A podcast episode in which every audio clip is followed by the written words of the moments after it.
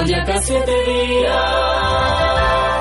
Desde hace 25 años, la historia de la Tierra de la Libertad se registra en Boyacá Siete Días, con la historia y el pasado, que son las bases del presente y la construcción de futuros posibles. Esto es Por las Huellas del Bicentenario. Boyacá siete días, por la verdad.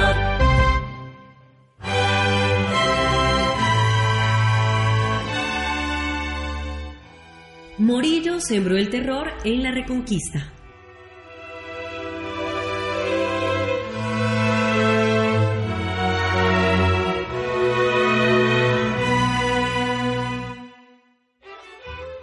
Mientras en la Nueva Granada centralistas y federalistas se peleaban por el poder, de España llegaba en 1815 el pacificador Pablo Morillo, quien con su ejército iba a implantar el llamado régimen del terror.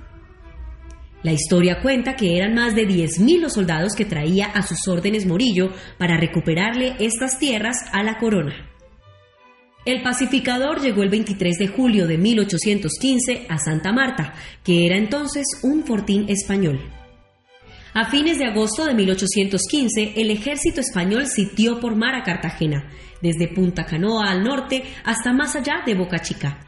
El cerco por tierra se completó el 7 de septiembre, sellando así la suerte de la plaza, cuyos defensores, en reiteradas oportunidades, trataron de burlarlo con resultados negativos escribió Ubaldo José Elías Quintana en su ensayo Esbozo documental de la primera independencia del Caribe colombiano. En este texto relata que en Cartagena de Indias fueron fusilados el 24 de febrero de 1816 Manuel del Castillo, Martín Amador, Pantalón Germán Ribón, Santiago Stuart, Antonio José de Ayos, José María García de Toledo, Miguel Díaz Granados, Manuel Anguiano y José María Porto Carrero, conocidos como los mártires de Cartagena. También fue fusilada en Cartagena Eugenia Arrázola, en la hacienda Torrecilla, por ser enlace de los patriotas cartageneros, y María Barona. En total fueron unos 400 fusilados en la ciudad heroica. Morillo dejó 3.000 hombres en la ciudad a las órdenes del nuevo virrey y dividió el resto de su ejército en cuatro columnas para ocupar el territorio neogranadino. Una hacia Ocaña y el Socorro, otra hacia el Chocó, la tercera a Antioquia y la cuarta por el Magdalena con dirección a Bogotá, señala un artículo de la Universidad de Antioquia. Agrega que las tropas de la Confederación fueron derrotadas y que Camilo Torres renunció, nombrándose como presidente a Fernández Madrid para que hiciera la capitulación. Los restos del ejército patriota huyeron hacia los llanos o hacia el sur y Santa Fe capituló ante la batalla de la Cuchilla del Tambo, donde el coronel realista Sámano venció la fuerza que dirigía al nuevo presidente de la Confederación, Liborio Mejía, a quien Madrid había traspasado el cargo. La patria boba había dejado de existir. Recalca. A su paso por los diferentes territorios, el ejército español iba imponiendo su régimen de muerte. En las entradas y las salidas de los poblados, en los cruces de caminos, era habitual la exhibición de cadáveres mutilados buscaban aterrorizar a la población. Camilo Torres, Manuel Rodríguez, José María Dávila, Jorge Tadeo Lozano corrieron esa suerte junto a muchos otros. Escribió en El Tiempo Carlos Gutiérrez Cuevas. Añadió que los tribunales de guerra y de purificación funcionaban a la par con el de secuestro.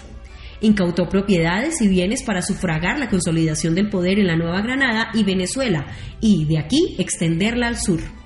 El cuerpo ahorcado de José María Carbonel se incendió por un arcabuzazo que ordenó Morillo para que no sufra más.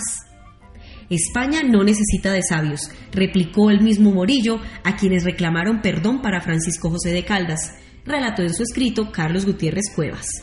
El Tribunal de Purificación condenó a ser fusilados a patriotas como Antonio Villavicencio, Miguel Pombo, Camilo Torres, Francisco José de Caldas y Liborio Mejía. En Zipaquirá, el 3 de agosto de 1816, fusilaron a Agustín Zapata, Luis Arache, José Luis Gómez, Juan Epomuceno Quiwarana y José María Riaño.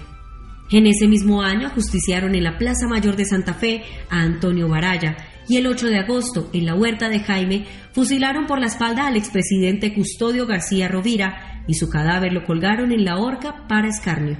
En 1816 vivió el mismo suplicio del paredón Manuel de Bernardo Álvarez, tío materno de Antonio Nariño, quien había sido gobernante interino. En Popayán fue fusilado el 19 de septiembre el educador José María Gutiérrez de Caviedes, reconocido como el promotor de la Academia de Ingenieros Militares. Al día siguiente corrió la misma suerte en Tunja José Manuel Otero.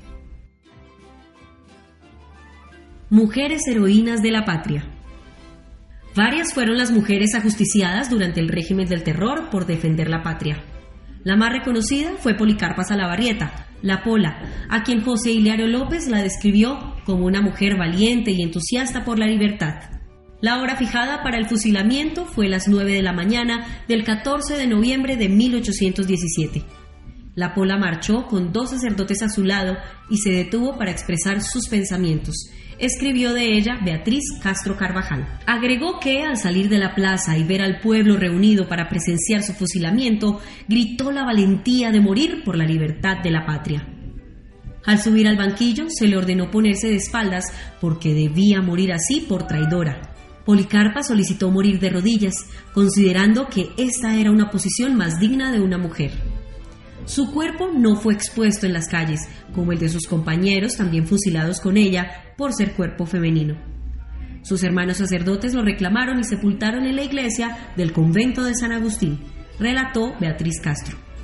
Otra heroína fue Antonia Santos, nacida en Pinchote, Santander, en 1782, quien organizó y sostuvo la guerrilla de Coromoro y convirtió su hacienda, el Atillo, en el centro de operaciones de ese grupo. El 12 de julio de 1819, tropas españolas la apresaron y la llevaron al socorro. Allí la sentenciaron a muerte el 16 de julio y la ejecutaron el 28 en la plaza pública. Algunas mujeres mártires boyacenses. En su libro, por publicar Visión Panorámica de Mujeres Ilustres de Sogamoso, la Ciudad del Sol, el profesor Jaime Vargas Izquierdo cuenta la historia de dos mártires sogamoseñas del régimen del terror. Una de ellas fue Estefanía Neira de Eslava, fusilada el 7 de enero de 1818 en Sogamoso, acusada del envío de abastecimiento para las tropas patriotas, de las cuales hacía parte el sogamoseño Romulado Eslava, esposo de ella.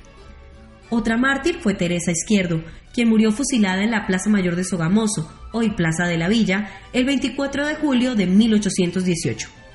La heroína sogamoseña, modista como la Pola de Guaduas y como ella paralelamente a la labor de confeccionista de prendas femeninas, se ocupó junto con otras costureras en la elaboración de uniformes y trajes para las tropas independentistas, dice el profesor Vargas. Otra mártir fue Teresa Izquierdo, quien murió fusilada en la Plaza Mayor de Sogamoso, hoy Plaza de la Villa, el 24 de julio de 1818. La heroína sogamoseña, modista como la Pola de Guaduas y como ella, paralelamente a la labor de confeccionista de prendas femeninas, se ocupó junto con otras costureras en la elaboración de uniformes y trajes para las tropas independentistas, dice el profesor Vargas.